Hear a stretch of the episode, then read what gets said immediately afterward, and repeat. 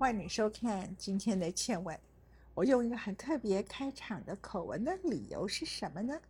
首先，我先讲一个他正式的来宾名称，他叫做左脑创意行销的创办人及执行长，他的名字叫做陈诗玉，我们称他叫阿野。Hello，嗨，文倩，各位观众大家好。我认识他的时候还是个少女，我还是个是你还是个少女，还是我是个少女？我们都是少女。我跟你差太多了，好不好？我那时候，你不要这样讲，这样别人会以为我当时只是被你称赞。我那时候真的是少女。我认识你的时候是一九九九年呢。他变成我担任立法委员的时候，我的立法院办公室的主任。然后呢，他查好多鉴宝干什么的，查的好极了。所以如果你们有些官员呢很恨我的，呃，不好意思，请你们去恨他，不要恨我，因为他查的太好了啊。那这个之后呢？我今天是一种师傅看徒弟，我不算徒弟啦，看一个高什么很高明的，当时就知道这是一个很优秀的人才。哎呀，不好意思，没有了，是跟你学习很多。没有，他他其实有点恨我，他觉得我对他要求太严格。没有没有没有没有，我觉得当时可能有恨啦。要说实话，真的当时有恨，后来其实还是蛮感激的，蛮感激。我觉得这个磨练很不一样，对我人生也蛮不一样。然后后来他就去创业，创业的时候呢，他完全离开我们讲的公共政策跟政治的圈子，开始进行了他的左脑行销。那他即使跟着我那么多年，我觉得他很搞笑，讲话很有趣。我也不知道他那么有创意，真的，哦，真的耶！我那时候掩掩盖这么好，掩盖的很好。然后后来你知道台湾有多少？重要的活动是他主办的吗？记不记得黄色小鸭？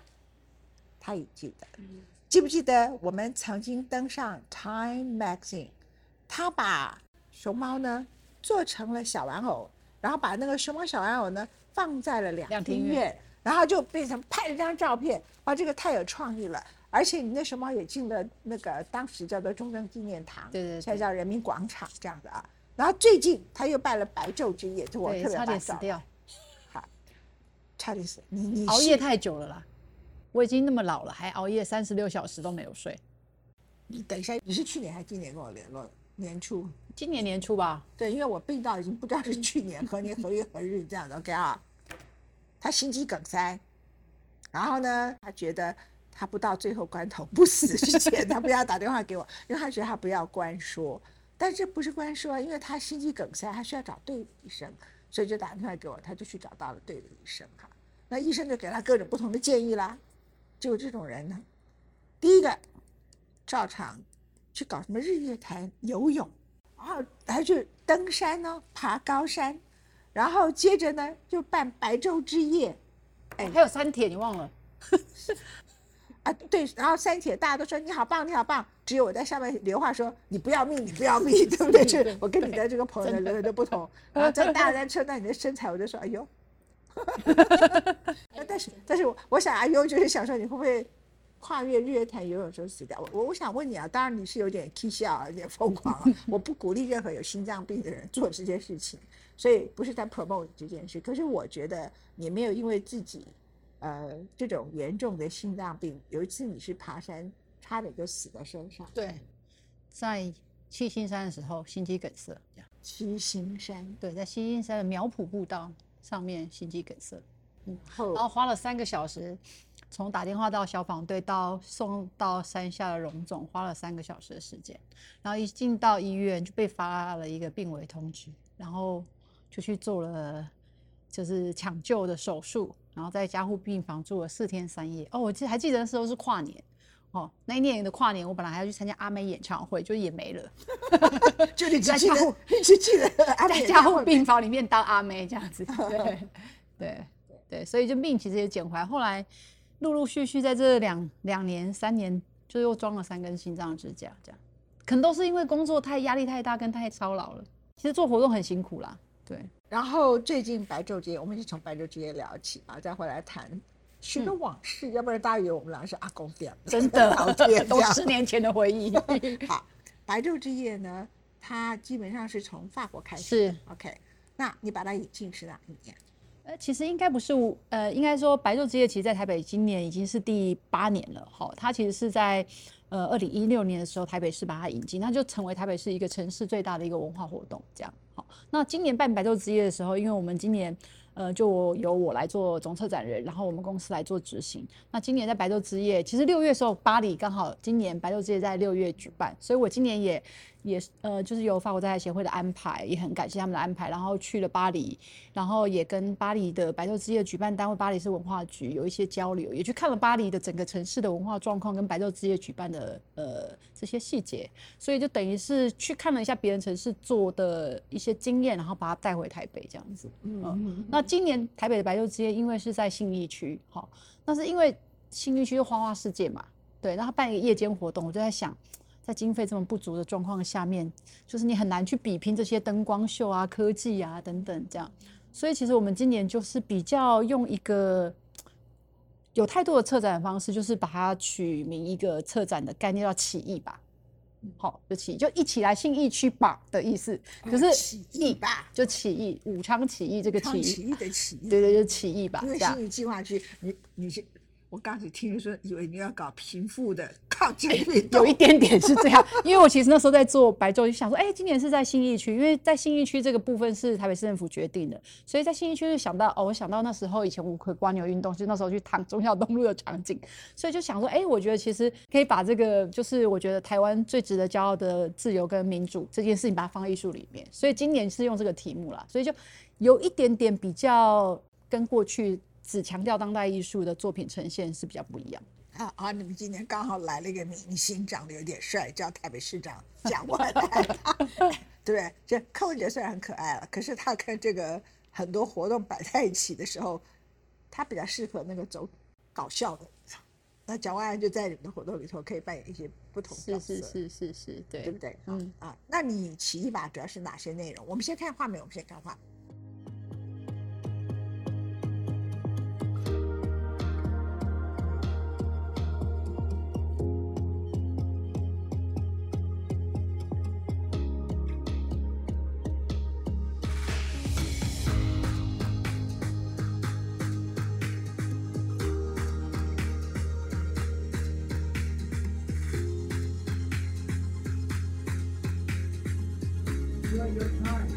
跟你的朋友一起跳舞吧。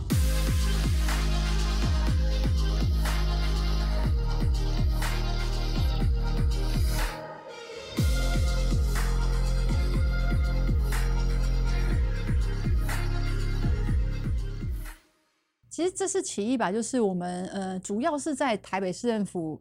然后台北市议会跟国父纪念馆这个展区里面，哈，其实就是三个场馆，然后呃六个主题，然后我们就分了六个不同的主题，然后有九大亮点作品，哈，就是基本上就是叫做三六九这样子。那其实这次有很多，因为我我刚刚讲奇异吧，我们希望透过公民议题，还是我比较擅长的部分啦，就还是希望在每一个艺术呈现，尤其是在当代艺术创作的部分，其实都还是跟公共议题有关系这样。所以呃，我们在每个内容的策划上面，其实都很希望跟。呃，一个公共议题，甚至是一个 NPO 去做一个合作，所以其实这一次包括找艺术家，包括像 JR 的 Inside Out 的一个一个计划，就是 JR 其实现在是目前呃全世界最大的街头摄影师嘛，最呃最有名的街头摄影师。那他最近刚好在巴黎的歌剧院有做了一个大型的一个布幕的一个剧院的一个投影，这样对。好，那他刚好去年也在乌克兰做了一个乌克兰小女孩的一个摄影的一个大型的装置，所以他其实今年把。呃，我们就写了一封文情并茂信到他的工作室，然后邀请他。在哪里？他的工作室在纽约。纽约市。对。第二在纽约。对，他的工作室就就是 Inside Project 的公司在纽约，然后就希望他可以来台北帮台北市民拍照。所以其实透过黑白大型很大的黑白照片，然后呃把它贴在公共建筑的外墙跟地面上面，其实展现是我觉得台湾最珍贵的这个自由的价值。这是我们初步去想的，所以其实邀请 J R 来，那他也还蛮乐意。他因为他其实鲜少来亚洲，所以他其实这一次来台湾，他我我觉得他也是觉得还蛮 exciting，就是觉得可以一起来合作这个计划。所以我们在台北，其实在这段时间内拍了大概一千六百位台北市民。好的大型黑白照片，这样。那我们把它贴在北美馆啊、北表艺啊、北流啊，然后中自由广场前面啊、松烟啊、台北市政府前面，就是其实展现我觉得台湾人的这种价值，这样。那这个是一个我们在这一次白昼之夜比较大的一个国际视野的计划。那另外一个计划其实就跟全球暖化有关系。我们找到全球暖化，全球暖化就追踪很久的一个艺术家，他叫 Nelly，这样。那他是一个巴西的一个研究学者。那过去其实他的创作素材就是做一个小冰人，有那好有名啊。哦，他就放了，他就融化了嘛。他永远都是要做好几个小冰人，然后就在阶梯里头，然后对对对对对对对对对。我们来看一下。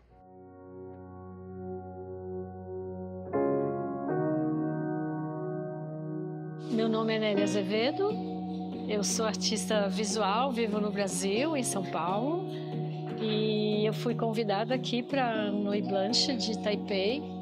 É, e meu traba esse trabalho, o Monumento Mínimo, é, ele é um trabalho que ganhou uma extensão mundial. Uh, e já, ele já andou por 26 cidades de diferentes países. É, e, e, e agora, depois da pandemia, ele se tornou ainda mais urgente, porque ele é uma, uma metáfora perfeita da possibilidade do nosso desaparecimento do planeta. 那这次他也是来台湾，然后我们做三千个病人，然后花了大概二十天的时间。他说提早就来白昼之夜之前提早来台湾，然后我们在国父纪念馆开了一个很有趣的制冰工作坊。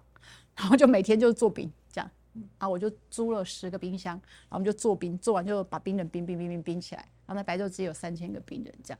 那其实他这个作品其实最最主要，他其实都是在纪念碑前面的阶梯去摆。最主要的一个想要表达的意念是希望是，他就讲到叫最小纪念碑。他想说，为什么伟人可以永恒，一般平民百姓却就是生命这么短暂的流逝？然后刚好他的作品是用冰创作的，所以。他这一次也是第一次来亚洲，好，他飞了四十小时的飞机，他已经七十岁了。他从巴西圣保罗，然后他就说他带两个助理来，很有趣。他说：“哦，我会带两个助理。”我还想说：“哦，比较放心的，要不然年纪好大哦，飞长途飞行很辛苦。”就他两个助理都六十五岁，都两个老贝贝。哎，不好意思，六六十岁就是我的年龄。哎呀，你完了。哇，收我我收回好了。好，对，所以他就是来，然后他们就是有个 team，然后就跟我们一起做兵，然后我们在台北也找了非常多的志工一起来参与，这样，然后我们最后就是在白昼之夜那天晚上把它摆到国父纪念馆阶梯上面，主要是因为白昼之夜那一天下大雨，好，那其实也很抱歉，就是其实雨下雨就大家体验就会不好，好，所以其实就是因为那天不是小雨是大雨。那但是因为我们其实所有活动啊，尤其是大部分作品都是在户外这样哦。那其实也评估过有没有办法，其实改在室内，但是经过很多评估啊，加上预算很多限制，所以其实那时候就想说，如果遇到下雨的话，我们就可能是取消节目或取消表演。可是比较难去做大幅度的跟动啊，对，所以其实那天其实很多人是就是下雨不舒服，然后有很多的。就是埋怨，譬如说，哎，其实小兵人为什么没看见？其实因为前面都是大家都撑雨伞，因为大部分就突然起一把变成一个雨伞革命了，你知道吗？因为我们的空拍全部都是大家的雨伞，这样，所以就下雨大家比较不舒服，这个是比较对大家比较不好意思的部分。要不然我自己是觉得这一次白昼之夜跟过往是蛮不一样的。我觉得在即便我们呃台湾很多艺术家的参与，呃也是有大概。呃，将近快一百位的艺术家一起参与，包括在国父纪念馆里面的作品，加上呃还有几位很有名的国际涂鸦的的艺术家，其实都是我觉得从过往到这一次，其实我觉得在白昼这些上面是有蛮大的转变，因为它变得比较 focus 在某些特定的主题上面，这样，我我是觉得蛮有趣，只是我觉得下雨就比较可惜，这样，嗯，而且这是八年以来白昼第一次遇到下雨，可是你本来就要准备啊，你在做什么题目？？Global warming, unpredicted。他没有钱啊，不是，所以你就要做一个 unpredicted 状况里头还 more fun 的事情啊。嗯，是是是，对不对？但是我是你当天他们看不到冰块嘛，对不对？哈，比较比较挤啊，比较多人，比较多人嘛，对不对？你就在同时做一个模具，就叫人家来卖欧阿冰，然后弄出来也是个冰人。本来也是有这样想，嗯。就早知道就先找你来讨论，你来当我们的创意总监，我一句话就把你解决了。之后真的，如果下雨，你就做好一个模具也没多少钱，然后呢，那个模具可以 copy 成很多个，然后就找很多卖蛙边各种冰的那个把布把布把布都通通都在旁边，然后看不到的人就通通都去那里，然后就买一个，就是那个冰人就可以吃冰人。That's funny, right？真的没想到。好了，我还是要做你的老板，这样。开玩笑的啊。那阿玉这几年，很多人都说年轻人创业很辛苦，其实你们也经历很辛苦的过程。是啊，其实蛮辛苦，尤其是做活动，因为细节很多，大家看不到的，呃，限制也蛮多的。好，然后我们其实背负的压力很多，因为其实我这次做白昼，其实时间非常短。好，其实我们五月才接这个案子，嗯，好，所以其实筹备时间很短。然后加上预算经费比较不能说比较，就是预算经费比呃蛮不足的，所以其实就是要想很多办法了。而且你都一直坚持要有国际的 connection、国际观、国际的连接，对，然后进带入一些社会的议题、生态的议题等等，你都一直坚持这些东西嘛啊？那我就想问你一个问题，就是说，其实很多人他们在这几年如果办活动，最容易赚钱的方式。就是还是很简单的去跟演艺事业做结合，像你也是想看阿梅啊，江湖病房还要看的哈。然后另外一个呢，就是去接政治的行销活动，可是你都不干。哦，对，我是就是成立公司，后来有一个就是界限，就是不不不做政治活动。对，大家以为我都是会，因为所有的我在立法院的朋友，大概都觉得我一定会做政治公关公司。但但基本上我其实是没有的，这样。你赚的钱比网军还少啊，累的要死。对，其实没什么赚钱。人家还可以用机器人 去骂人，你机器人也不能干嘛。对，就是我就嗯，对，就很不聪明啊。我不我不同我不太我不太同意，我觉得是原则。你知道一个人啊，呃，像你你公司到现在就是，我觉得是一个很成功的公司。谢谢。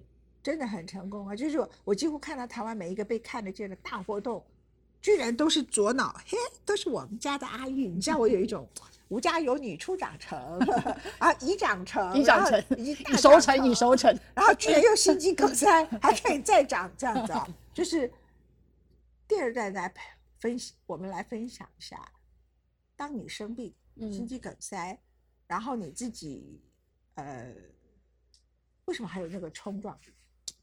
我也其实，在心肌梗塞之后，我其实觉得，哎，我自己有点觉得好像我冲过头了，就是我觉得脑子想的事情跟身体有点接不起来，就是脑子太快，好想要做事很多，可好像身体到了一个年纪之后就负担不了，好像我没有意识到这个，所以那时候我觉得身体出问题。其实你看我那天心肌梗塞那天，我大概前面那一个礼拜熬夜，大概有可能有两四天吧，都只有睡四个小时，结果那天我。前一天还去参加一个论坛，结束之后，我觉得礼拜天我就觉得啊，我这个礼拜都没有运动，我很肥，我都在工作，我一定要去爬山，然后就心肌梗塞了。当然是，我告诉你，虽然其实你认识我的时候啊，那一段时间，嗯，你记得吗？我有睡觉吗？都没有。有，对我每天都只睡五个钟头，就为了什么什么。各式各样法案啊什么的，我就两三点才睡觉，七八点就要起来。对，我们都是这样。然后我们还分两班，对，夜班跟早班。早班就一大早七点半来一 头洗，晚班就是你们要查资料。然后呢，我自己就在这里头叮叮叮叮叮，每个细节还是做很多很多事情，还做很多协商，还干嘛干嘛干嘛。对，可是我要讲的意思是说，你当你对一件事情很热爱的时候，其实会这样冲冲冲冲冲。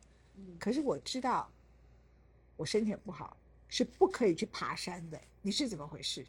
没有，那时候就会觉得运动很舒压，所以那时候我就是想说，哦，我是为了舒压，对对对，我觉得去大自然蛮舒压的，所以我就觉得，哦，我一定要去爬山。不坐车就好了？坐车没有那种突破感啊，你要训练体能啊。然后那时候就可能迷信，他跟我不一样，我是贵妇派，他是他是阿信派的，我是大自然派的。然后其实我之前健康检查也没有说我心脏有问题，所以其实也没有想那么多啦。可是我就觉得我一直都在过二十八岁的生活，就是那时候我们在立法院生活，就是一直都是这十几年来大概都是这么紧凑，不知老之将至。对，没错。呃，我想你可以给我们的观众朋友一些经验啊，嗯，就说即使你装了现在是三根支架，对不对啊？你还是这样拼的工作啊。当然，我不鼓励大家拼到这么过头，可是你仍然不放弃。其实这里头其实很，只有生病的人才了解那个嗯平衡的道理。嗯如果你就一直觉得，哦，我装了三根支架，我不行，我随时就会死掉。其实那样的人生活得很没有意义。嗯然后，当你生病的时候，你仍然要做你觉得有兴趣、有使命感可以突破的嗯事情。可是我不鼓励你去日 月潭游泳，也不鼓励再去登山了啊。但你要其实要有一定的平嗯衡，这样讲对吗？对，嗯，是要一定的平衡嘛。对，所以我现在会比较让自己不要有这么，就我觉得是心理上会比较容易放过自己。比如说，其实为什么会这么拼？当然你就很在意很多外界对你的看法啦、眼光啊，你就会在意活动好不好啊、评价好不好啊，各式各样的，就是外界给的压力，你都会照单全收。可是现在我就比较稍微，我觉得比较有点比较懂了。好，那个在死亡之前人应该是什么样子？这样，我觉得有点比较懂。嗯应该是什么样？就是自在就好。好，我觉得不用追求一百分。好，那我我现在就比会比较容易放过自己，所以可能跟同事相处也相对会比较，呃，让人家没有那么恨你。对，没有那么大的压力。你看，可是我我这是我自己说，可是我当你可能做老板这样觉得啦。你当做老板的时候，你也会让人家恨你。如果你想做好的时候啊，对对对，所以我就比较理解说，哎，当时在跟你工作的时候一些要求，就像我现在要求同事也是一样的，对。所以可是因为也是这样，所以我们才有这么多的，我觉得机会啦。就是说，如果你不那么努力，你没有在每件事情都想要去突破一个高度，嗯，突破其实就是对对对，就是你你就不会有这么多机会，这都是相对的。所以重点不在接案子办活动，而是是每次都要有特殊的创意，而且突破一定的高度。是好了，假设明年又给你白昼之夜，你要再突破，你怎么办？我一直在考虑明年要不要做嘞。你这样讲，刚刚讲这么多，然后我身体又这么不好，如如果啊，哦我只是说不一定是白昼之夜，就是如果啊让你你要再突破，要怎么？我觉得还是还是有一些自己的期待跟想法啦。我觉得包括我觉得，呃，在在整个制度上面，尤其是在白昼节这个活动上面，我觉得怎么成为台北市年轻人心中的一个文化品牌？为什么不是老年人？这就是我要你突破的啊。不是好我要像因为叫你找老养老院，养老院最需要青之夜是春化晚上的活动啊，所以他热们老年人很需要八点钟出来，九点出来玩呢、我怕大家会突然就想睡觉了。你歧视老年，哦，没有了。他们可以睡很多天再来玩这个哎。也是啦，也是可以，也旁边很欢迎。有医护人员在旁边就好了，其实根本没有那么严重啊。你可以做轮椅比赛，然后觉得坐轮椅的人没什么，然后有人推车，然后推车的人就跟他一起练习，一起练习，然后就冲，然后谁第一名有什么样的奖品，这样这就是一种你有非常多的可以你可以给很多老年人，然后各种不同的比赛，还有、嗯老年人的白昼之夜呢。如果是我的话，就是叫很多老年人写下他一生最爱的人，写一封情书。哦，这不错啊，你看，你看，很棒哎，那把它贴满了。我们这个社会的仇恨太多，真的。爱太少，然后把那些情书呢，就把它变成一种 layout，然后打上去，打在整个台北市政府的投影上面，通通都是各种不同的情。嗯那这个情呢，可能是情书，可能是写给爸爸的，嗯可能写给妈妈的，嗯，写给他一生最爱的人，不一定是他妻子。但是反正投在上面，他老婆也不会发现的，对，不署名。因为你的白昼夜时间差不多都是秋天嘛，因为夏天台湾太热了。然后秋天我最喜欢的一首诗是余幼华写的，哦，你说余幼华，嗯，那余幼华写了一个诗呢，它里头谈到，就是别人问我什么往事，我都跟他大意思就是说大概都忘了，大概通通都忘了。嗯然后呢，他就跟别人说我都忘了，因为我知道他藏在那个落叶底下，所以我每天呢都很认真的扫着那些落叶，我很认真的清扫它，把它扫得干干净净，堆在一起，因为我知道那里头藏着我的心，多美啊！嗯嗯，所以你以后白昼之夜可以加点这个东西，然后叫大家就心甘情愿去扫落叶，这个也不错哈、嗯，不错，对，去扫落叶，你怎么还是这么有创意？不要小看你，不要小看老人，告诉你好不好？不要小看老人，这样子。对，非常谢谢阿玉来我们的节目，然后他带给我们大家很多欢乐。啊，也看让我们大家眼睛打开来看到非常多我们的小小黄鸭，我们看到了这个很特别，Time Magazine 可以让台湾上它的杂志。然后接着呢，我们又看到白昼之夜，还有各种不同活动。我记得那时候那个呃，你的那个熊猫还去了什么东华南路，去了好几个国哦，对，快闪很多地方，快闪了好多地方，它充满了创意。所有的快乐跟你看到的眼睛一亮的后面，是他都会写那种感人肺腑的信，去拜托那个国际艺术家，然后来帮大家台湾做一些什么什么事情，是他心肌梗塞三只支架换来的，这样子对吧？是吧？可以这样说了，对，名言情书啦，你忘了“情”这个字，我们这是一个，这个世界是一个消失的爱的世界，嗯，所以你还是可以把你的病人，那个病人是一个 heart，it's not a man anymore，it's not a woman anymore，it's a heart，嗯，heart 就很大，它就每天每天融化，每天每天融化，就慢慢慢慢消失，还是可以的，嗯，这是一个消失的爱的一个时代，是，然后。人跟人之间的关系越来越无情，真的啊，越来越那种 alienation，讲疏离，所以我们需要情绪。是，这个很棒。你先写第一封，好，你写给南禅寺。好，南是谁？告诉大家，哦，是我最爱的狗，是我的狗。给你看，大家看他的照片，他在二零一八年五月二号的时候往生了。谢谢大家，谢谢阿玉，谢谢文倩，谢谢各位，谢谢。